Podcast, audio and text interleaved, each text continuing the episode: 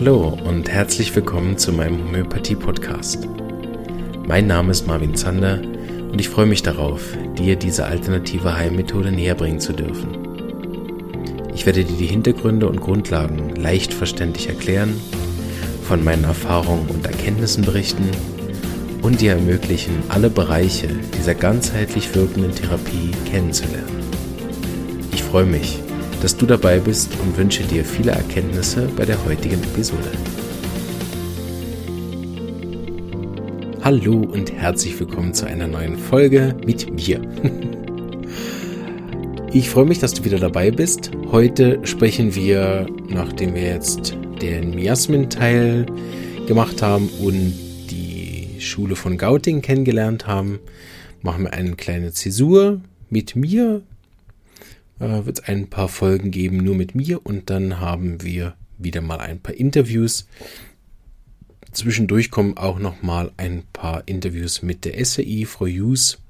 Auch mal ein bisschen was Aktuelleres zu Corona hoffentlich. Ich hoffe, dass es stattfindet, aber ist noch nicht aufgenommen, so verspreche ich mal nicht zu viel und konzentriere mich eher auf das, was wir heute machen. Ich habe darüber im Podcast auch schon mal geredet, aber wie das so ist, man entwickelt sich ja auch weiter, kriegt ein paar neue Ideen, Gedanken. Und ich möchte heute und auch in der nächsten Folge ein bisschen über das Thema Kunst, respektive Heilkunst sprechen. Und ich mag mir hier ein bisschen äh, Zeit nehmen dafür. So es kann sein, dass vielleicht am Schluss auch drei Folgen werden. Das kann ich noch nicht so absehen, wie lang es wird, weil ich mir wirklich Zeit nehmen möchte für die Folgen, da ein bisschen auszuholen. Und zwar möchte ich kurz ein bisschen erzählen, wie ich überhaupt dazu komme, ähm, darüber zu sprechen. Also, meine Idee von der Homöopathie war lange, dass es funktioniert, indem ich genug lerne. Das war so die Anfangsidee im Studium. Ne? Ich muss einfach alle Mittel kennen oder gut repertorisieren können, so oder die Bücher oft genug lesen oder bei genug Lehrern gelernt haben. So, ne? also lernen. Oder sagen wir mal an, andersrum gesagt, Wissen ansammeln. Das war so Plan A. Die Erfahrenen unter euch werden bereits schon nicken, respektive den Kopf schütteln und wissen, ah, das reicht nicht. Oder es reicht halt für eine begrenzte Anzahl von Fällen, die gut laufen und sobald die Fälle nicht laufen, merkt man schnell, dass das Wissen nicht proportional wächst zu den Fällen und die Patienten auch nicht die Geduld haben, bis man selber jetzt gelernt hat. So war mein Plan sozusagen 1.1 okay, die Fälle nicht laufen, die bringe ich halt zu einem erfahrenen Homöopathen und der löst sie dann für mich. Und dann kopiere ich das Wissen, so habe ich wieder gedacht, okay, dadurch kriege ich mehr Wissen.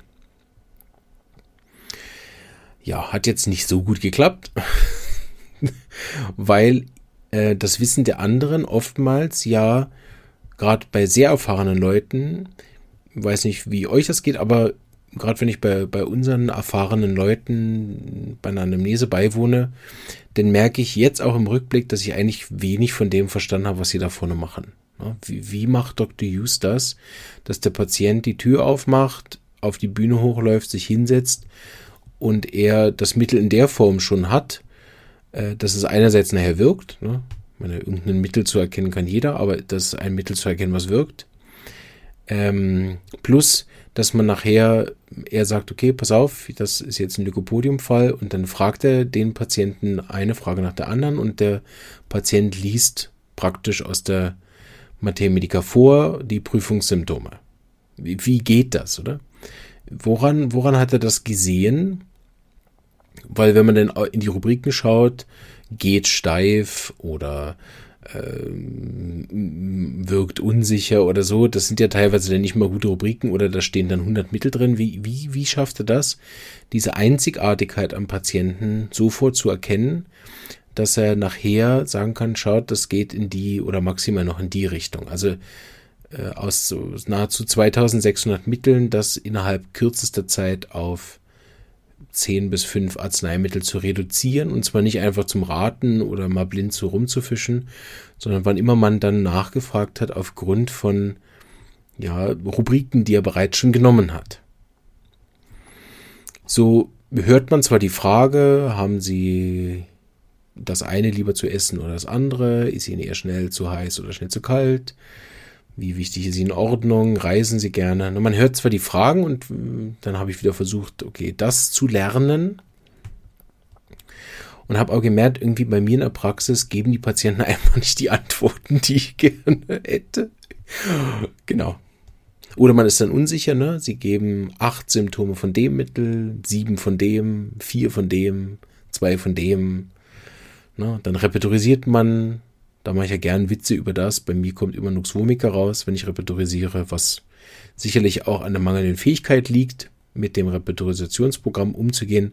Ist natürlich überspitzt, also selbstverständlich kommt das nicht immer raus und ich weiß auch schon, wie ich das mache, dass nachher auch was Vernünftiges rauskommt, aber so, wenn ich oft dann sehe, zum Beispiel eins meiner Vorbilder beim Repertorisieren, der Dr. Jens Woster, der zeigt, ja, und dann habe ich hier diese, ich weiß nicht, teilweise bis zu 40 Symptome genommen, ich ins Repertorium eingegeben und dann kommt da Schimafila raus. wo, wo, ich denke, hä? Wie, wie macht er das? Also, ne, ein echter Virtuose am Repertorium. Da gibt es ja einen Haufen Repertoriumsleute. Da gibt es auch ja die verschiedensten Möglichkeiten, wie Leute aufs Mittel kommen und alles erschließt sich mir ja so auf den ersten Blick nicht, weil es auch nicht reproduzierbar ist. Weil wenn ich 40 Symptome reingebe, kommt immer noch Vomica raus oder Sulfur. Und äh, wenn ich das dann überprüfe, dann stimmt es halt oft nicht. Ne? Wenn man dann merkt, ja, aber das ist ja gar kein Sulfurfall irgendwie. Ne? So merkt man, man nimmt irgendwie nicht die richtigen Symptome, man ordnet die nicht richtig. So, ich kürze hier mal ein bisschen ab. Ich habe also viel versucht zu wissen. Das ist auch schön. Ich weiß heute eine Menge. Kenne einen Haufen Mittel. Kenne einen Haufen Mittel auch gut. Unterrichte ja auch einen Haufen Mittel und kenne die dadurch noch besser. Aber für den Fall zu lösen, war das irgendwie nie so richtig ausreichend. So kam was Zweites dazu, habe ich gedacht, okay, ich muss vielleicht einfach mehr üben. so habe ich geübt, geübt, geübt. Anamnesetechnik verfeinert, Bücher gelesen, wieder geübt, Mittel geübt, besser geübt, Repertorisieren geübt, ne? geübt. Ich habe gedacht, ja, okay, mit, mit, mit immer mehr Wissen und immer mehr Übungen, also ne, kommt man nachher zu Erfahrung, einem dritten Teil, der offensichtlich ja sehr wichtig ist. Ich habe immer wieder ge, geschaut, okay, was, was unterscheidet die erfolgreichen Homöopathen von mir? und ich dachte, okay, die haben einfach mehr Erfahrung als ich. So, die üben viel und wissen einen Haufen. Sehr gut, das muss ich auch hinkriegen, dann klappt's. Worauf ich hinaus will, ist, ich habe mich immer sehr gesehen als Wissenschaftler, in Anführungsstrichen. Ne, ich, ich äh, kontrolliere das Wissen, übe das Wissen, lerne auswendig und nachher läuft's und habe dadurch auch eine gewisse Verlässlichkeit, Kontrolle, ähm, so geht das. Ne? Wenn ich es so mache, dann kommt so raus. Eins und eins ist zwei. Eine sehr mathematische Herangehensweise. Und nachher auch eine statistische Herangehensweise. Okay, wenn ich einfach genug Mittel kann und genug Übung habe, dann kommt nachher das gewünschte Ergebnis raus. Halt wie eine Hutkurve. Ne? Ich weiß nicht, ob ihr das kennt. Das, ja, die Mehrheit sammelt sich in der Mitte. So mit der Formel müsste ich nachher 80, vielleicht sogar 90 Prozent der Fälle easy lösen. Ne? In echt merkt man, hm, ist nicht der Fall. Dann kamen natürlich noch die ganzen Grundlagen dazu und so weiter. Es gibt ja einen Haufen Sachen zu wissen. Der Podcast ist ja auch schon ellenlang und das ist ja noch im Prinzip nur ein Bruchteil von dem, was es über Homöopathie zu wissen gibt, jetzt raufgesprochen, auch weil wir natürlich Wiederholungen haben, viele Wiederholungen auch haben durch die Interviews. Ähm, aber wir haben ja schon einen Haufen Wissen gesammelt und merken, einen eigenen Fall zu lösen mit dem Patienten ist vielleicht aufgrund des Podcasts immer noch nicht wirklich möglich.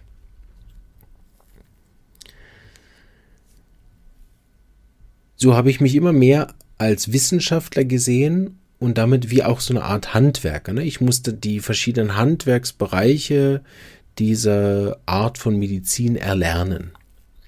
Ganz besonders gegipfelt ist das eigentlich dann plötzlich in den Diskussionen mit den Homöopathie-Gegnern, die ja noch wissenschaftlich Herr in Anführungsstrichen sind und auch auf einen anderen Schwerpunkt ausgebildet sind in äh, wissenschaftlichem Denken und habe halt gesehen, was bei denen äh, stark vorhanden ist, ist das Verallgemeinern. Ne? Also die, die halten ja grundsätzlich ihre Arzneimittel für wirksam, weil sie in ihren Studien, ja, wobei die teilweise natürlich auch gewisse Probanden nur haben, also eine, ein Teil der Gesellschaft nur abbildet. Ne? Zum Beispiel testen sie die Mittel an oder verwenden die Mittel ja für bestimmte äh, Altersgruppen in bestimmten Dosierungen und so weiter. Also es ist ja auch nicht, dass jetzt wirklich repräsentativ aus der ganzen, also von, von Säugling bis Steinalter Greis, von äh, vorerkrankt und nicht erkrankt, das macht, ist natürlich auch klar, ne? Aber sagen wir mal, sie, sie haben eine Studie jetzt gemacht und 60 Prozent oder 70, vielleicht auch 80 Prozent haben jetzt die Arznei geholfen, dann halten sie ihre Arznei für wirksam. Vergessen dabei aber gerne, dass 20 Prozent der Leute es nicht geholfen hat. Und das sind ja bei 88 Millionen Deutschen sind das 16 Millionen wenn ich mich jetzt nicht verrechnet habe. Und dass eine Arznei 16 Millionen Leuten nicht hilft, ist ja eine recht große Summe. Mein gut, sie hilft den anderen mehr oder weniger zuverlässig mit, mit individuellen mm, Nebenwirkungen. Das kann man ja dem Beipackzettel entnehmen. Ist ja kein äh, standardisierte nahe Nebenwirkung, dass jeder Mensch dieselbe Nebenwirkung hätte. Also auch da ist ja individuell. Ähm, ich bin erstaunt, wie konsequent sie das individuell Einzigartige auch in ihren Statistiken übersehen können. Aber darauf will ich eben hinaus, selbst ich, obwohl ich mich für jemanden gehalten habe, lange Jahre, der ja das Einzigartige am Patienten sucht, habe es versucht, über einen ähm, Wert, naja, ein, eine Arznei, die ja nachher nicht das einzigartige Wesen abbildet, sondern ja auch ein Sammelsurium. Also in, in einem Arzneimittelbild von Sulfur sind ja ein Haufen Symptome drin, die der Patient ja nicht alle hat. So, ich werde ja nie einen Menschen finden, der alle Sulfur-Symptome hat oder auch alle Arnika-Symptome werde ich keinen finden. So habe ich natürlich auch da den größten gemeinsamen Nenner gelernt und dann versucht, ihn auf das einzelne Individuum anzuwenden und bin dann oft frustriert gescheitert, weil ich sage, ja, der hat jetzt nur zehn Lycopodium-Symptome, nicht elf. Ne, und habe dann überlegt, okay, ab welcher Zahl kann ich denn Lycopodium jetzt geben? Braucht es 14? Braucht es 12? Braucht es 9?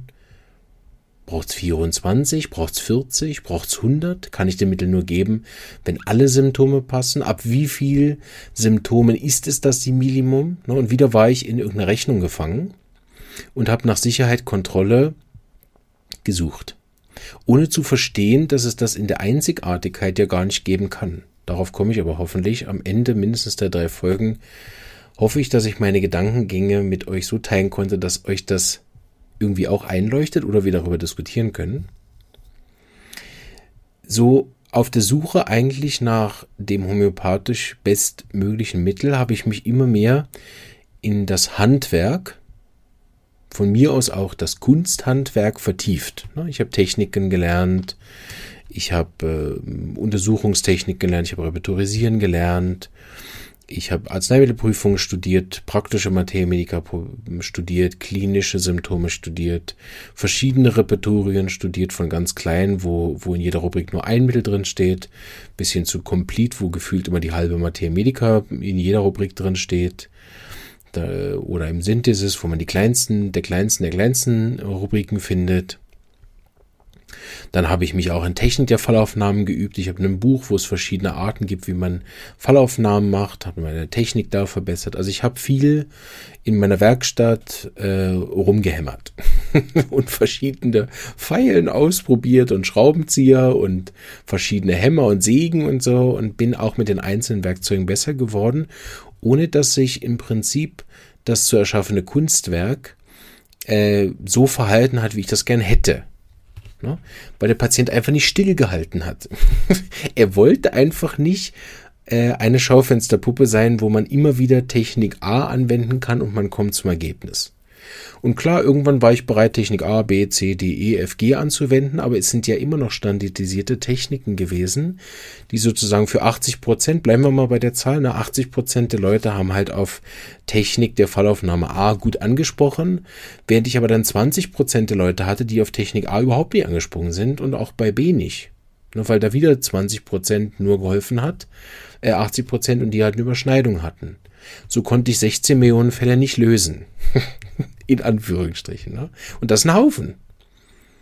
Weil ich weiß nicht, wie es euch geht, aber nehmen wir mal an, ich habe 100 Patienten in der Praxis und 80 Prozent davon kann ich helfen. Dann konnte ich 20 Leuten, 20 Menschen nicht helfen. Und für mein psorisches äh, Ego sind das zu viele. Und dann wird man ehrgeizig und perfektionistisch, versucht noch mehr zu kontrollieren. Und dann hat man vielleicht Pech, dass einer von den 20 vielleicht noch schlecht redet. Ja, ich habe schon immer gewusst, dass Homöopathie nicht funktioniert. Dann postet das im Facebook. Hatte ich einmal. Vierte, fünfte Jahr war das einmal, dass jemand gepostet hat, geht auf gar keinen Fall zu Herr Zander, ist ein großartiger Scharlatan, der konnte mir überhaupt nicht helfen. Na, da war was los bei mir im Herz und im Gehirn, ne?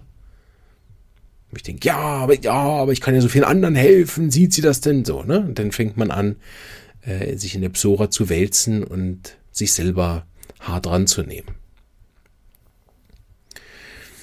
Ich fasse zusammen, viele Jahre und auch teilweise heute noch übe ich mich im Ansammeln von Wissen und übe mich im Üben, im Handwerk. Möchte dann eben neu den Begriff einführen des Kunsthandwerks, weil darauf möchte ich hinaus, und so heißt ja die Folge auch, dass es sich um die Heilkunst dreht, weil das ist nämlich der Schlüssel, den ich gefunden habe letztes Jahr und dieses Jahr noch mal mehr. Ein Verständnis dafür zu kriegen, warum da steht Organon der Heilkunst von Hahnemann. Ich denke nicht, dass ich das jetzt äh, mit dem, was ich bisher schon an Wissen gesammelt habe, so verstehen könnte, wie Hahnemann das gemeint hat, weil das eine andere Zeitepoche auch war, wo man äh, Worte auch anders verwendet hat als heute. So eins zu eins zu verstehen, solche Sachen, äh, ist vielleicht nicht möglich. Aber ähm, er hat das Heilkunst genannt und das ist etwas, was ich eben aufgreifen greifen möchte. Nicht nur, weil ich dadurch mehr Erfolg habe in der Praxis, mehr als bisher, und das ist ja nicht wenig Erfolg gewesen, aber mehr. Hm, aber auch, weil ich es eine gute Möglichkeit finde, der Homöopathie als solche einen wichtigen Teil hinzuzufügen, was nämlich passiert, wenn wir uns alle nicht als reine Homöopathen sehen und damit vielleicht als Mediziner und den Ärzten näher, als uns das vielleicht gut tut, sondern mehr als Künstler und damit den Künstlern näher, was ich mir gut vorstellen könnte, uns eventuell gut tut. Möchte aber, bevor ich darauf noch komme, das mache ich vielleicht in einer anderen Folge, den Teil hier noch fertig machen, aber versuche ich immer reinzuholen, dass ihr denkt, ja, wo, will er eigentlich hin? Ne? Es ist dann so, dass wir in der Praxis einige Diskussionen hatten und so hat sich das ergeben, dass ich das äh, mehr oder weniger unfreiwillig die Definition des Wortes Kunst kennengelernt habe, die man auch gerne mal in Wikipedia nachlesen kann wo unter Kunst tatsächlich auch in Klammern Heilkunst nochmal steht. Und Kunst umfasst alle ähm, Begriffe, die aus die unter anderem aus fünf Sachen bestehen, also nicht nur, aber die fünf möchte ich gern hervorheben. Das ist Üben, Wissen, Vorstellung, Wahrnehmung und Intuition. Und als ich das gelesen habe, ist mir klar geworden, dass ich nur einen Teil der Heilkunst praktiziert habe, die möglich ist. Und die mich lange und auch immer noch unterscheidet von den großen Künstlern. Ne? Wenn man das jetzt mal sich vorstellt, die großen Homöopathen unserer Geschichte sind so wie Van Gogh, Monet, Munk, Van Eyck oder wie sie alle heißen. Je nach Epoche haben sie ein bisschen anders gemalt. Je nach Epoche haben sie auch andere Bilder gemalt, andere, andere äh, äh, Objekte gemalt. Ne? Mal waren es Stillleben, mal waren es Menschen, mal waren es Landschaften, mal waren es religiöse Figuren ne? oder, oder Situationen. Mal wurden sie zu Propagandazwecken benutzt. So, wir hatten immer wieder in der Geschichte der Menschheit große Künstler und dann als Folge davon sind natürlich dann viele gekommen, die haben das nachgemacht, die haben das kopiert, die haben es genauso gemacht und es gab Leute, die haben es weiterentwickelt. Und da ist mir klar geworden, dass wenn wir Homöopathen uns verstehen, und da möchte ich jetzt natürlich erstmal von mir reden, wenn ich mich verstehe als Künstler, wie ein, wie ein äh, kunstschaffender Maler, dann habe ich natürlich eine ganz andere Herangehensweise und plötzlich hatte diese Einzigartigkeit, die vorher ein theoretisches Konzept war, viel mehr Platz. Es hat bei mir so viel an Verständnis geöffnet, wie ich mit dem Patienten arbeite. Weil im Prinzip ist ja das individuelle Herangehen an den Patienten nicht eine Technik, ne, die ich wie ich eine Schablone drauf tue und hoffe, dass der Patient irgendwie durchpasst. Weil sobald ich eine Schablone anwende, ja irgendein Teil von seiner Individualität nicht angesprochen wird. So, wenn ich jeden Patienten als einzigartiges Kunstwerk ansehe, und das habe ich in den anderen Folgen auch schon mal erwähnt, habe ich natürlich auch ganz ein anderer Blick auf den Menschen. Und das, was ich was ich besonders im letzten Jahr und aber auch in diesem Jahr mehr verspürt habe als je zuvor, ist diese Demut ähm, vor dem Menschen, aber auch vor mir und diese mh, hm, Bescheidenheit, die sich dann damit einstellt, wenn man wirklich versteht und fast darüber kontempliert, was bedeutet es einzigartig, oder? Es bedeutet für mich eine ganze Menge. Ich merke schon, ich könnte da auch 18 Folgen draus machen, aber ich lasse euch einfach an dem teilhaben, was gerade jetzt fließt. Die Einzigartigkeit hat bei mir zum Beispiel ausgelöst, dass ich nichts weiß. Und das meine ich nicht so sehr im philosophisch-theoretischen Sinne, äh, weil ich weiß ja eine Menge. Das ist ja oft der Widerspruch, dass man ja eine Menge weiß und dann immer denkt, ja, aber ich weiß irgendwie auch nichts. So, es geht darum, dass ich offen bleibe im Geist. Ne? Das ist das, was ich versuche auszudrücken. Der Patient sitzt hin und ich weiß nichts. Es gibt kein A, der sieht aus wie Lück, A, der ist psorisch, A, das ist so und so, A, der ist dies und dies. Weil sobald ich auch mich hinsetze und sage, ah, guck, der ist psorisch, habe ich zwar eine super ähm, Werkzeugschablone, die mir nachher auch super hilft, Mittel zu finden und das ist ja auch der Ziel. Ja? Macht ja keinen Sinn, im Nichtwissen stecken zu bleiben und zu sagen, ja, sorry, ich weiß leider nichts. der nächste bitte, ah, über sie weiß ich auch nichts. Ich meine, irgendwann brauchen wir ein, eine, eine ähm, Verdichtung der Symptome, dass wir einen Teil herausziehen. Ne? Wir können ja nicht jedes Symptom des Patienten erfragen und wir können auch nicht jedes Symptom des Patienten nachher verwenden. Also ich kenne zumindest keine Methode, die tatsächlich jedes einzelne Symptom des Patienten verwendet, ähm, schon gar nicht lebenlang. Ne? Man, äh, auch der jetzige Zustand ist ja wie eine Momentaufnahme und ich weiß nicht, wer Patienten von euch spaßeshalber schon mal jede Woche bestellt hat und wieder neu befragt hat. Da kommen auch dann ständig neue Symptome. Ne? Also wenn der sich auch nicht erinnert mehr, letzte Woche war es besser Wärme, jetzt besser Kälte, ah, jetzt ist doch besser sitzen, ah, nein, ist doch besser stehen. Also das ändert sich auch von Woche zu Woche. Ne? Bestimmte Dinge ändern sich aber nicht und das sind oft die, die man nachher auch wirklich nehmen kann, die essentiellen Teile.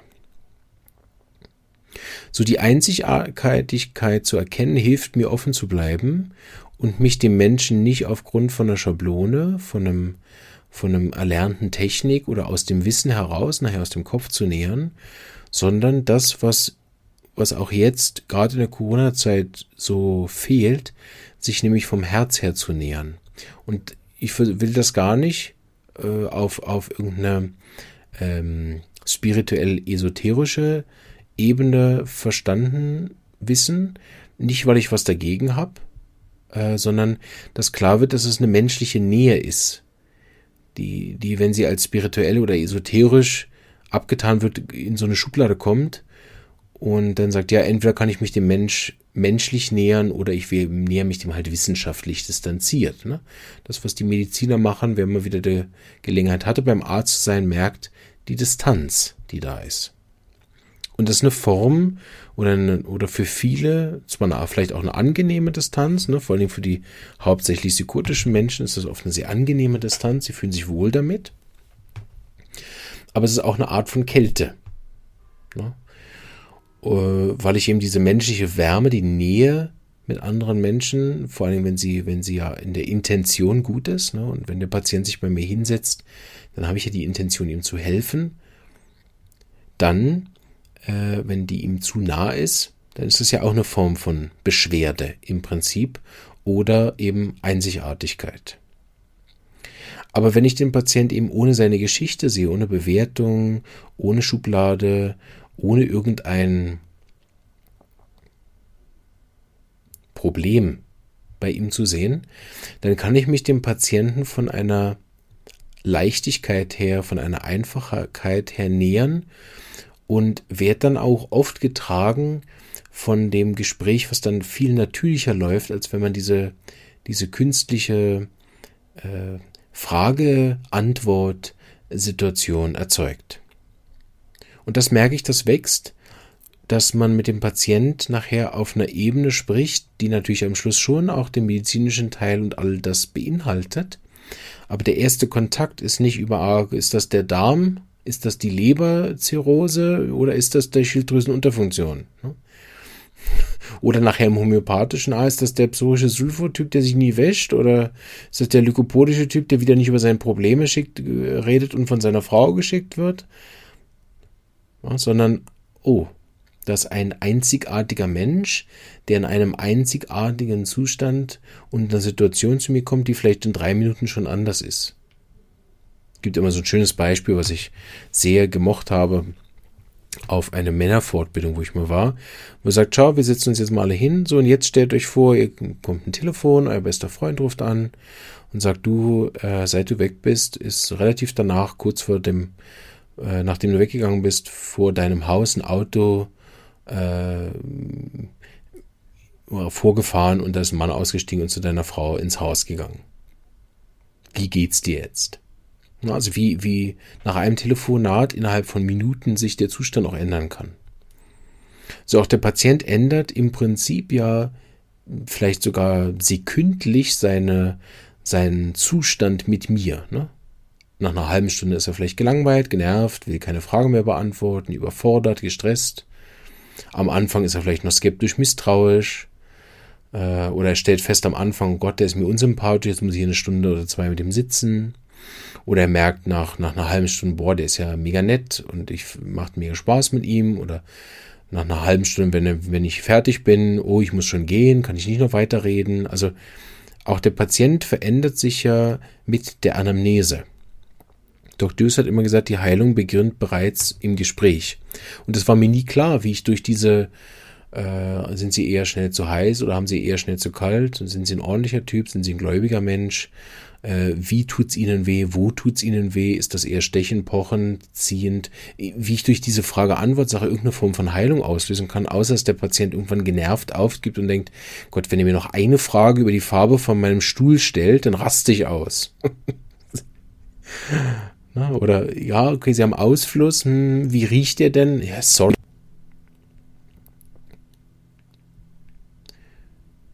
Und das ist mir aufgefallen, seit ich mich in Anführungsstrichen, und das ist keine Bewertung, es ist nicht besser oder schlechter als vorher, es ist mir ganz wichtig, wenn ich sage, dass ich mich mehr als Künstler oder auch als Künstler verstehe, zusätzlich, oder? Dass dieses Zusammenwachsen von Kunst, Handwerk und Kunst schaffen. Ne? Um um das nochmal klar zu machen, damit meine ich, ich setze die Pfeile an und, und säge immer noch am Holz. Aber das Ziel ist ganz ein anderes. Ne? Vorher war es ein, ein kontrollierte, perfektionistische, ehrgeizige Ziel, das richtige Mittel herauszufinden. Inzwischen ist es äh, erst der erste Intention ist erstmal dieses Gesamtkunstwerk in seiner aktuellen Situation überhaupt erstmal zu erfassen. Ich meine, wie, wie kompliziert und einfach zugleich ist so ein Mensch? Wie kann man, wie kann man je alles verstehen oder erfassen von einem Mensch? Viele Menschen kennen sich ja überhaupt selber null. Was haben sie am liebsten zu essen? Was machen Sie gerne in Ihrer Freizeit? Ja. Welche Lage liegen Sie im Bett? Ja. Wie oft haben Sie am Tag Stuhlgang? Ja, normal, oder? Wo man merkt, wie, wie soll ich denn einen Menschen erkennen, der sich gar nicht kennt? Mal jetzt hellsichtige Sinne ausgeklammert um vielleicht da die Klammer kurz mal auszuführen, ne, stell, stell, einfach mal kurz angenommen, es gibt tatsächlich mehrere Leben und diese Leben, die vergangenen, spielen in irgendeiner Form tatsächlich eine Rolle im Jetzt. Dann heißt ja das ganzheitliche, das ganzheitliche Behandeln eines Menschen beinhaltet ja denn auch Traumata aus vergangenen Leben oder wenn wir das ähm, morphogenetische Feld aus der Familienaufstellung beispielsweise mit reinnehmen würden, ne, dann be be betrifft ja der ganzheitliche Mensch nicht nur die Miasmatik, die aus der Ahnenreihe übernimmt, sondern auch die Themen. Wie, wie will ich das erfassen, wenn der Patient noch nie eine Familienaufstellung gemacht hat oder seine äh, vergangenen Leben nicht kennt und ich die nicht abrufen kann? Gut, klammern wir das mal wieder aus. Vielleicht gibt es das ja beides auch nicht. Keine Ahnung. Ne? So aus der Unwissenheit, aus der Demut, aus der Bescheidenheit heraus auf den Patienten zuzugehen und nicht aus der kontrollierten lösungsorientiert. So, so, jetzt wollen wir mal hier schrauben, jetzt machen wir mal da schrauben. So, genau. Und dann, was haben Sie für Symptome? Ah, okay, gebe ich Ihnen Lycopol im XM gerne bis in zwei Wochen wieder. Und es hat was viel weniger äh, in Anführungsstrichen medizinisches Verhör als ein Gespräch unter echten Menschen. Und da stellte sich dann auch relativ schnell die Frage, wie viel von mir muss ich denn preisgeben, damit dass so ein Gespräch überhaupt zustande kommt? Wie, wie viel Nähe von mir muss ich dann auch zulassen, damit der andere sich nah fühlt? Und da kommen wir zu einem anderen wichtigen Prinzip, was Hahnemann uns schon vorgegeben hat, nämlich das Ähnlichkeitsgesetz. Wenn ich zu einem, also bleiben wir mal kurz bei den Schubladen, ne, wenn ich bei einem psorischen Menschen zu distanziert bin, wird er sich nicht wohlfühlen. In der Regel. Wenn ich allerdings mit einem psychotischen Patienten eher distanziert bleibe, also mich ähnlich zu ihm verhalte und auch ein bisschen misstrauisch, auch ein bisschen skeptisch, auch ein bisschen wortkarg, auch ein bisschen distanziert bin zu Beginn, dann wird er sich zu Beginn wohler fühlen, als wenn ich ihn direkt knuddeln will. Während der Psoriker vielleicht sogar enttäuscht ist, wenn ich nicht mit ihm schmuse. Natürlich auch das Ähnlichkeitsgesetz gibt es schon eine Folge drüber. Auch das wird vielleicht in den nächsten Folgen immer mal wieder noch äh, auch erklärt, weil es ist ein großer Teil unserer Kunst. Kunst der Anamnese, ne? nicht mehr Technik der Anamnese, sondern Kunst der Anamnese. Weil auch da gibt es natürlich eine Regel, ne? Wie, wie aus dem Ähnlichkeitsgesetz eine Heilung wird. Ich kann ja nicht sagen, okay, der ist ein äh, brutaler Typ, der immer sein, seine Schwester quält. Ne? Kann ich ja nicht sagen, ich werde jetzt ähnlich und quäle ihn auch. so. Ne? Das wird ja keine Heilung bringen in der Art, ne, wie wir uns das vorstellen. Aber vielleicht, wenn man, wenn man mit ihm wie mitfühlt und sich hineinversetzen kann und eine, und eine, und eine ähm, Atmosphäre erschafft, wo er sich verstanden fühlt, und zwar auf eine ähnliche Art und Weise, ne? nicht auf eine konträre Art und Weise, dann fühlt er sich verstanden und in diesem Feld der, der Resonanz, die wir dann miteinander eingehen, wie das nachher mit den homöopathischen Mitteln auch ist, findet natürlich dann auch die Heilung statt. Vielleicht auf eine ganz andere Ebene oder auf eine ganz andere Art, vielleicht auch durch ein homöopathisches Mittel. Aber wenn ich gegen den Patienten bin, das wissen wir von allen Mitteln, wenn ich ein Mittel gebe, was überhaupt nicht passt, was Gegenteile hat, der Patient ist besser Gesellschaft und ich gebe ein Mittel, was schlimmer in Gesellschaft ist, ist es oft so, dass es dann gar nicht hilft. Gibt da noch andere Ansätze, wo man genau das auch macht, habe ich auch davon gehört. Und bei mir in der Praxis stelle ich fest, dass es dann einfach nicht wirkt. Auch da, ne, mit den verschiedenen Methoden gibt es ja einen Haufen Unwissen. Ne? Selbst wenn ich ein paar Methoden weiß, ne, dann kann ich viele verschiedene Methoden zum Beispiel auch nicht. So, indem ich mich als Künstler fühle, gehe ich an eine leere Leinwand heran. Ne? Der Patient ist eine leere Leinwand. Und dann mache ich natürlich nicht die Farbtupfen drauf, sondern der Patient entblättert nach und nach das Kunstwerk, was er ist. Und das ist einzigartig und passt in vielerlei Fällen ja auch nicht mehr in so einen viereckigen Rahmen hinein. Ne? Das ist ja mehrdimensional. Zeitkurve gibt es da.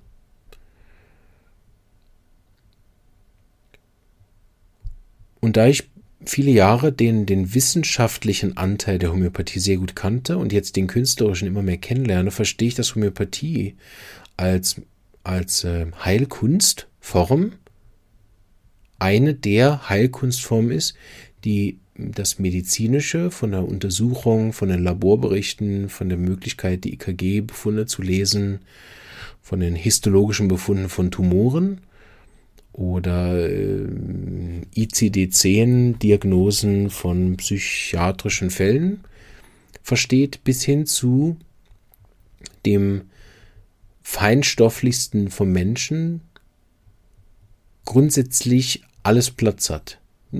Vielleicht hat man nicht die Fähigkeit, alles genau zu erfassen, aber grundsätzlich hat in dieser Heilkunst der Homöopathie all das Platz, also vom einen bis zum anderen und da gibt es sicher auch noch mehr Extreme, die da Platz finden, aber durch den Ansatz der Einzigartigkeit hat da alles Platz. Im Prinzip hätte da auch der Hardcore, ich gehe nur zum Arzt, wenn mir ein Arm abfällt und dann nehme ich Schmerzmittel und gehe wieder Patient Platz. Wie, sag ich mal, das Gegenteil, was auch immer das ist, ne?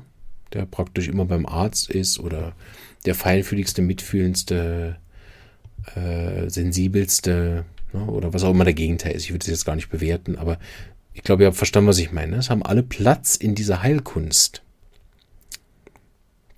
Weil wir eben keine äh, statistische Größe haben für unsere Medikamente. Ja, entschuldigen Sie, hören leider zu den 20 Prozent, die die Arznei nicht helfen. Wir können jetzt noch drei andere ausprobieren. Wenn Sie Pech haben, dann hilft halt keine von denen, die wir aktuell zur Verfügung haben. Nicht, dass uns das als Homöopath nicht auch so gehen dürfte. Ne? Auch wir haben vielleicht aktuell aus welchen Gründen auch immer nicht die Fähigkeit oder die Möglichkeit, die korrekte Arznei zu geben. Aber was wir immer haben, ist die Möglichkeit, die korrekte Atmosphäre herzustellen. Je nach eben unseren Fähigkeiten natürlich auch begrenzt, aber das ist uh, unabhängig davon, ob es jetzt einen, das Mittel wissen oder können. Ne? So ist für mich die Homöopathie heute, ich, ich habe dann ein Zitat mich wieder erinnert, was Dr. Hughes mal gesagt hat. Ich glaube, das ist nicht von ihm, aber er hat es oft gesagt, Homöopathie ist eine Wissenschaft, wenn wir sie studieren und eine Kunst, wenn wir sie praktizieren. Und diesen zweiten Teil, der war für mich oft äh, eh abstrakt.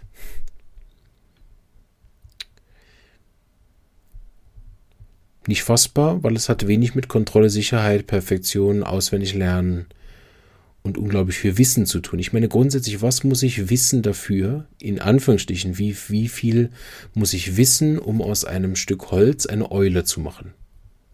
Ich muss vielleicht gar nicht so viel wissen, wie nachher äh, können, ne? die feinen Handbewegungen machen. Ich muss vielleicht wissen, dass es mit einer Metallsäge nicht funktionieren wird oder schlechter. Oder dass eine Bohrmaschine nicht die geeignete, das geeignete Werkzeug ist. So, aber wie viel muss ich wissen? Und dann muss ich eine gewisse Übung haben. Aber reicht Übung nachher, um ein individuelles Kunstwerk zu erschaffen, oder braucht es eben diese anderen Sachen wie Wahrnehmung, Vorstellungskraft und nachher auch Intuition, schrägliche Erfahrung? Und wie kann man Intuition üben? Wie kann man Wahrnehmung üben? Deshalb ist Üben separat.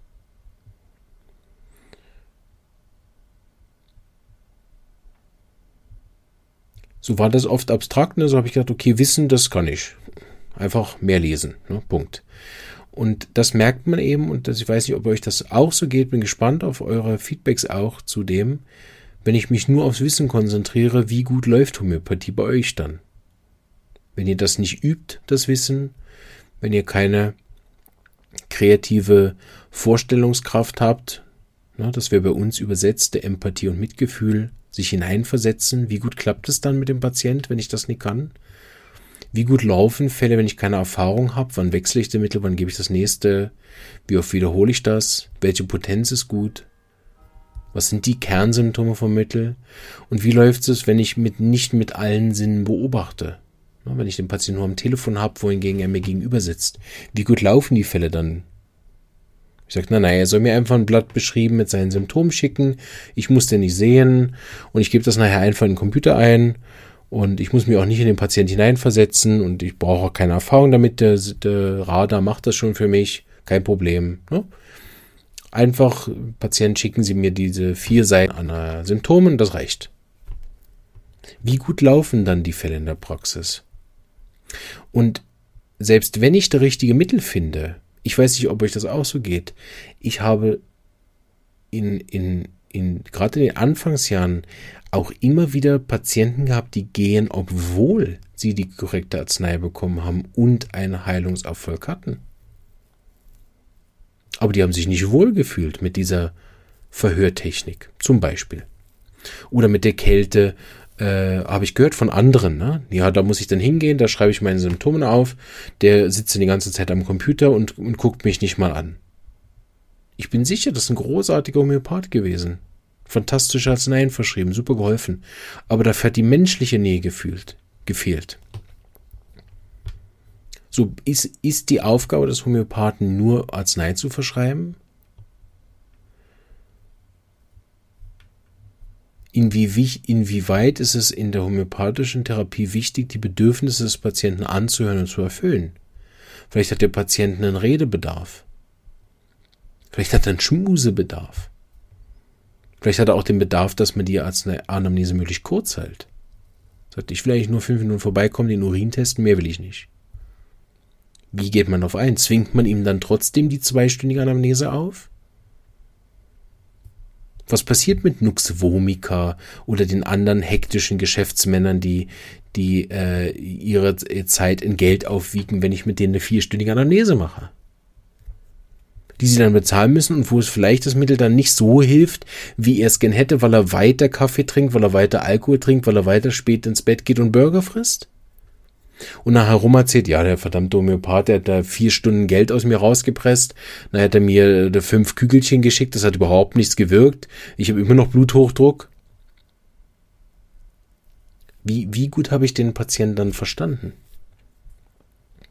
Kann man einen Fall langfristig überhaupt gut betreuen, ohne eine Beratung zu machen? Eine Lebensberatung, geht das überhaupt? Und ist das eine gute Idee, bei jedem Patienten eine Lebensberatung zu machen, ob er sie will oder nicht? So selbst wenn es theoretisch jedes Mal eine Beratung bräuchte, weil jeder im Leben gewisse Sachen verbessern kann aufgrund seiner Beschwerde?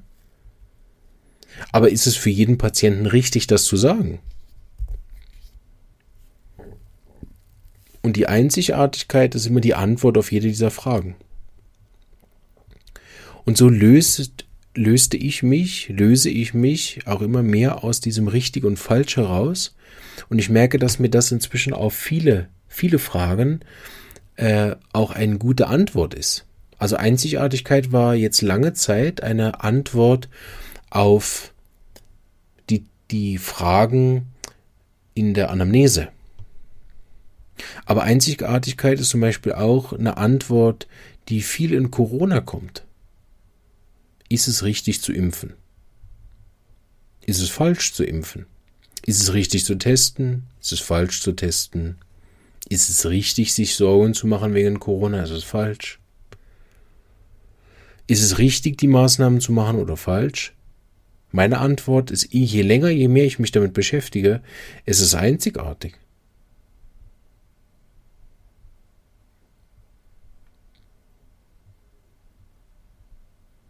Und das ist natürlich nicht etwas, was ich euch jetzt versuche überzuhelfen. Das sind meine Gedanken, die ich mitteile,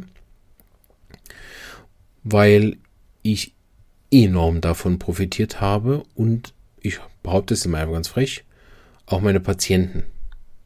Weil sie viel weniger diesen Verhör, äh, na, wie hat mein Chef das auch früher so schön gesagt, wir müssen die Symptome aus dem Patienten herausquetschen.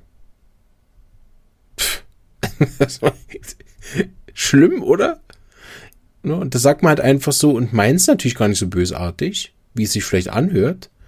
Na, aber wenn man dann sagen will, nein, ich, entschuldigen Sie, ich muss es wissen, ist es jetzt besser Wärme oder besser Kälte? Sie, sonst müssen Sie das ausprobieren. Und rufen Sie mich wieder an, wenn Sie das getestet haben. Im Prinzip ist das ein Rausquetschen, ein Aufzwingen. Ne? Wenn Sie das nicht machen, dann kann ich Ihnen auch nicht helfen. Und wenn das Mittel dann nicht wirkt, ist der Patient ein Idiot. Zum Beispiel. Ne? Und im schlimmsten Fall fühlt der Patient sich sogar noch als Idiot.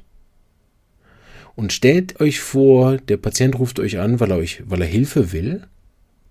Und nachher fühlt er sich nach dem Gespräch als Idiot.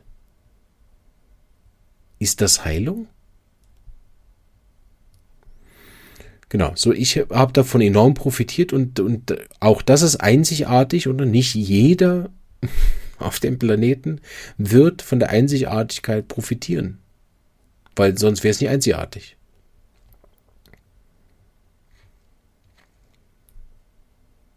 Das andere ist, und das sind eben noch äh, zwei, vielleicht zwei oder vielleicht auch mehr Folgen, auf die ich noch eingehen möchte, ist, wie wir davon als Homöopathiegemeinschaft profitieren können, weil wir ja auch enorm gespalten sind als Homöopathen. Also, habe letztens wieder gelesen, gibt es einen, einen Vortrag, äh, ja, ich will jetzt gar nicht so detailliert darauf eingehen, sonst kann man das wieder nachverfolgen, wer das ist. Und ich mag ja auch keinen Zwist machen, weil ich bin auch da sicher, dass auch dieser Vortrag sehr gut gemeint ist. Aber ich würde mal sagen, es ist eine Art von Schlauberger Vortrag. Ich halte auch gern Schlauberger Vorträge. Ne? Wie findet man das richtige Mittel? Habe ich auch eine Podcast-Folge. Das sind im Prinzip so Schlauberger Vorträge, oder? Ich hoffe, dass ich in meiner Folge gesagt habe, dass es einfach eine Möglichkeit ist und es natürlich viele Wege dahin gibt, zum, zu der richtigen Arznei, was auch immer das ist. Auch darüber lässt sich sicher streiten. Gerade nach der Folge von heute.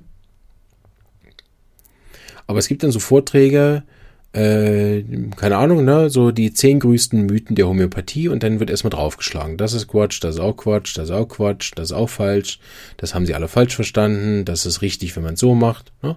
Belehrungsvorträge. Und die sind natürlich aus einer Motivation heraus, äh, dass äh, wir, dass die aus der Sicht des, des Vortragenden ist das ja auch völlig richtig.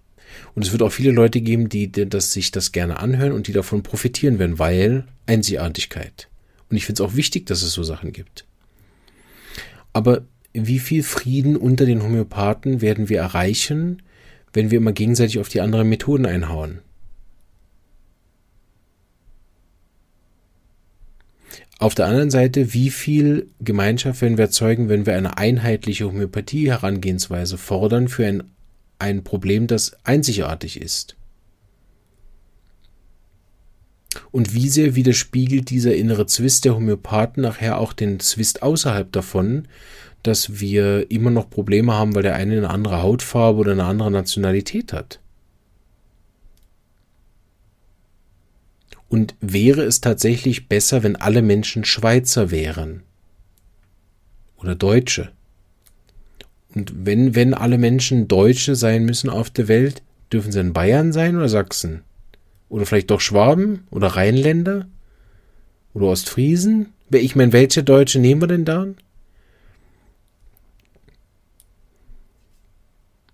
Und ist es richtiger, Bayer zu sein oder ist es richtiger, Thüringer zu sein? Und, und was ist richtig daran, wenn ich darauf eine Antwort habe? Witzig ist es auf jeden Fall, ne?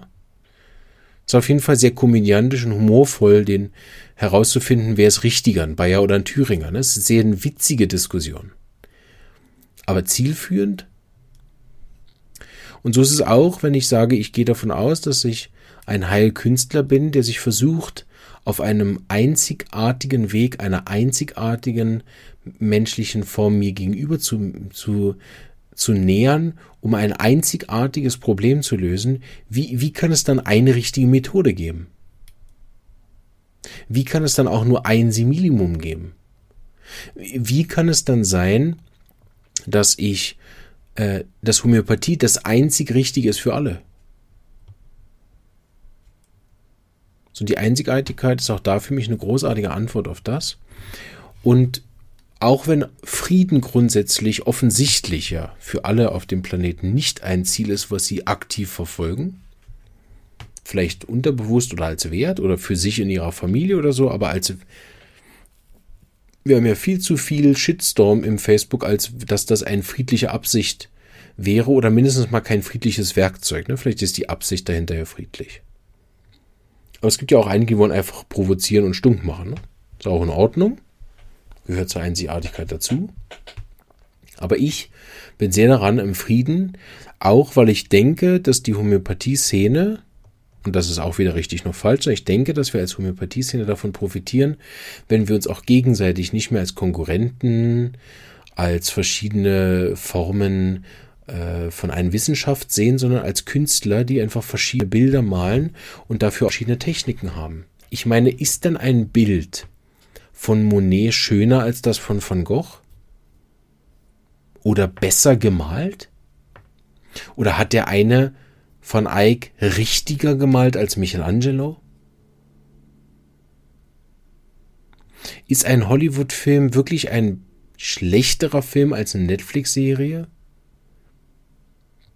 Ist der eine Schauspieler, der Hamlet auf die Art und Weise interpretiert, schlechter als der, der sie moderner interpretiert? Oder als der Hamlet, der es vielleicht in einer weiblichen Hauptrolle gespielt wird? Ist das eine besser oder schlechter? Kann ich Künstler überhaupt in richtig und falsch und besser und schlechter einteilen? Ich könnte die Homöopathie einteilen, nachdem ob es funktioniert oder nicht. Aber wie, es gibt ja auch eine Folge im Podcast darüber, wie viel Anteil der Patient auch daran hat. Beispiel, wir könnten die beste Beratung machen, trotzdem arbeitet er eben weiter bis spät in die Nacht, trinkt Kaffee und, und Tee oder wie Frau Sonne, Sonneschmied letztens in einem Interview gesagt hat, wenn der nicht bereit ist, sein Handy ab und zu mal wegzulegen, behandle ich den gar nicht. Weil für Dummheit habe ich kein Mittel. Ist eine harte Aussage. Kann man sich darüber streiten. Ist auch die Frage, ob das nachher zu einer Heilung führt, wenn man den Patienten wieder rausschmeißt. Klammer auf, davon habe ich schon öfter gehört. Meine Homöopathin aus Berlin hat mir davor erzählt, ja gesagt, wenn Sie, wenn Sie wissen, was, was überhaupt Ihr Problem ist, dann können Sie gerne wiederkommen. Und sie hat gesagt, ich muss gar nicht wiederkommen, weil allein darüber nachgedacht zu haben, hat mir geholfen. Also auch das ist richtig. So könnte man wieder das anführen, was wir öfter ins Feld führen, auch gegen die Homöopathie-Skeptiker ist, wer heilt, hat Recht. Das ist, wenn ich mich nicht irre, falsch übersetzt. Ich erinnere jetzt gerade nicht, wie es richtig heißt. Ähm, spielt auch keine Rolle, weil ich glaube, ihr wisst, worauf ich hinaus will. So, man könnte die Homöopathie-Methoden, könnte, ne, die Methoden, die verschiedenen Künstler ne, der Homöopathie, die Kentchen, die Heringer, die Schmiednagel, nee, das ist die Firma, wie heißt der, Pierre Schmid, die Künstli, man könnte die nach den großen Künstlern einteilen, sagen, oh, das sind die Romantiker, oh, das sind die Klassizisten, oh, das sind die aus dem Rokoko, ah, das sind die Goten, Ne? Man könnte das einteilen und trennen. Und dann könnte man über, könnte man ja ein Challenge machen, ne? Olympiade der Homöopathen. Wer schafft am meisten, um äh, äh, Leute zu behandeln? So. Und dann wird eine gewinnen, ne? Die Fraktion der, keine Ahnung, Hannemania, Böninghausen, genuine Homöopathie oder was auch immer, ne? Gewinnt einer gibt es großen Applaus und dann, was machen dann alle anderen? Sind wie, beim, wie bei der deutschen Nationalmannschaft. Das gehen ja dann nicht alle und werden Deutsche. Also die bleiben ja Brasilianer, auch wenn sie nicht Weltmeister geworden sind. Und, und ich kann ja vielleicht gar nicht so zeichnen wie Michelangelo. Soll ich jetzt dann nicht mehr arbeiten? Sind die, wenn, wenn jetzt sagen wir mal, okay, die genuinen Homöopathen, die haben 89 Prozent äh, behandelt. Die kennt Jana 87% erfolgreich und die vom Enneagramm Homöopathie nur 40%. Sind die 40%, denen sie jetzt geholfen haben, deswegen schlecht? Weil die 40% weniger Erfolg haben, müssen die aufhören zu praktizieren? Wer will das entscheiden?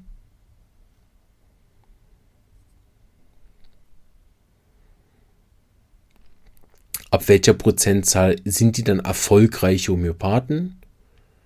Und will man dann zu jemandem, der vielleicht nur 60% Erfolg hat, wenn er weiß, der andere hat 98%? Was ist, wenn, wenn einer gewinnt, wo, wo so kreativ künstlerisch ist, dass wir es vielleicht gar nicht nachmachen können, ne, weil er ein Ausnahmetalent ist in seiner Epoche?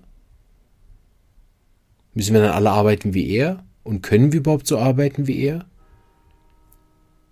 Was ist, wenn der Patient zwar mit der Methode am besten geheilt wird, aber den Typ einfach nicht leiden kann, weil er ein Mann ist per se und ein Mittel braucht, was eine Mühe hat mit Männern und dringend eine Frau braucht? Und so weiter. Ne? So, die Aufspaltung der Homöopathie und ihren verschiedenen Richtungen ist seit jeher ein essentieller Bestandteil der Homöopathie und macht aber unter dem Gesichtspunkt der Kunst die übrigens sich zur selben Zeit angefangen hat aufzuspalten. Wir hatten vorher, vor Hahnemann hatten wir eine lange, lange Epoche der Gotik. Ich weiß nicht, 300, 500, 700 Jahre, irgendwie so. Ne? Und dann hat es angefangen mit Barock. Und vom Barock ist dann äh, das eigentlich losgegangen, die Aufspaltung. Und ziemlich genau zur selben Zeit von der Homöopathie.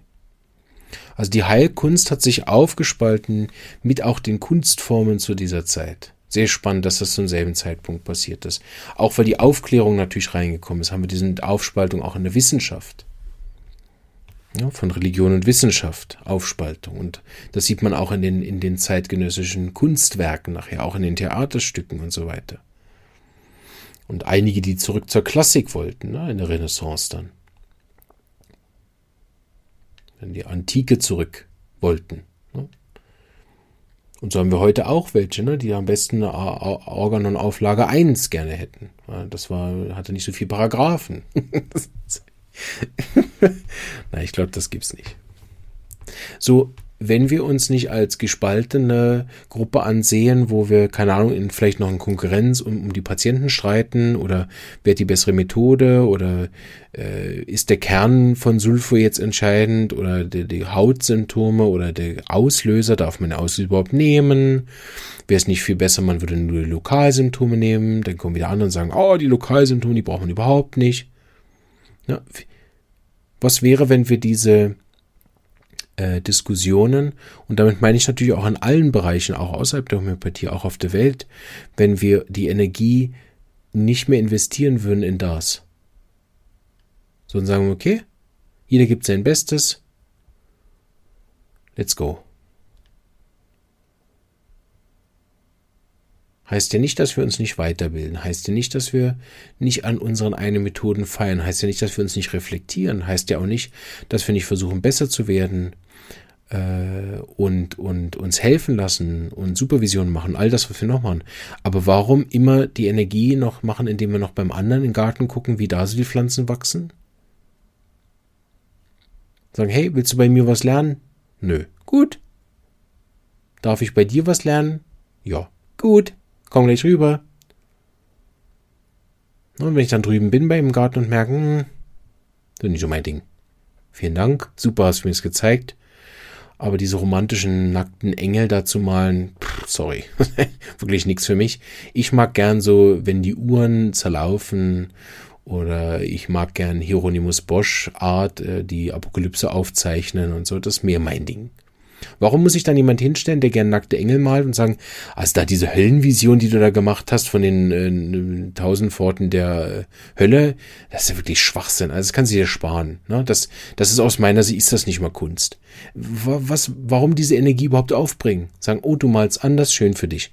Hast du auch Erfolg mit deinen Patienten? Ja, es läuft super, ich habe ein bisschen Prozent und versuche mich zu verbessern und so. Ja, habe ich auch, super. Willst du was von mir lernen? Kann ich was von dir lernen? Schön. Wie viel Energie wird frei, wenn wir uns nicht ständig darüber Gedanken machen, warum die anderen äh, es falsch machen? Und eben das nochmal auch verstehen außerhalb von der Homöopathie. Das ist für mich kein reine Homöopathieproblem. Und was würden wir nachher als Gemeinschaft, nicht nur auf dem Planeten oder nicht nur als, als äh, Homöopathen, sondern auch auf dem Planeten, was würden wir dann zustande bringen? Und das immer unter der Basis, den, die Gemeinschaft zu sehen als Bestandteil lauter Einzigartigkeiten, die es nur zu dem jetzigen Moment einmal auf diesem Planeten gibt, oder? Der schon nach fünf Minuten nach einem anderen Telefonat ein völlig anderer Mensch sein kann. Völlig anderen Problem dann würden wir vielleicht den anderen und vielleicht noch wichtiger uns selber behandeln wie einen kostbaren Schatz. Und zwar nicht im Sinne von Stolz, Ego, Überheblichkeit und den anderen abzuwerten, sondern verstehen, der Gegenüber von mir ist genauso ein kostbarer Schatz. So, ich glaube, dass in dem, in der, in der Selbstwahrnehmung als Künstler nicht nur ein Potenzial versteckt liegt, vielleicht seine eigene Thematik, egal in welchem Bereich übrigens des Lebens, aber auch natürlich mit, äh, als Homöopath mit den Patienten, aber auch als Patient. Ne? Auch da ist man ja Künstler, der versucht, sein eigenes Thema dem Therapeuten so mitzuteilen, dass er nachher zu einem Mittel kommt. Ist ja auch eine Kunst, dass der mich versteht. Also sich auszudrücken. Und das ist ja, was Kunst auch macht. Ich drücke mich aus.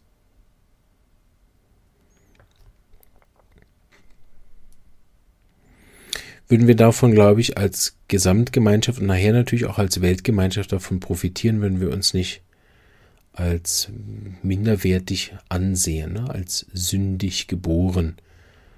Eine Theorie, die ich habe, warum das so ist, wenn ich jetzt heute nicht drauf eingegangen ist, dass der brave Katholik in uns allen noch sehr lebendig ist. Ne? Du bist sündig geboren und musst dir den Weg ins Himmelreich verdienen.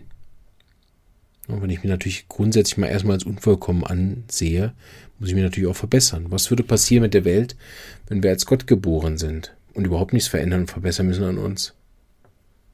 Wie, wie sehe dann unser Planet aus? Ne? Und am Schluss beides auch das weder richtig noch falsch, ne? sondern einzigartig und jeder verfolgt auch natürlich wieder sein Ziel. Aber was für Ziele hätten wir im Leben, wenn wir uns grundsätzlich als Gott sehen und nicht als Sünder?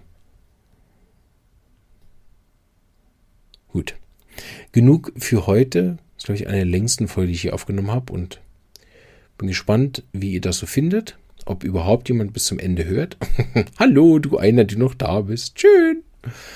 Ähm, genau.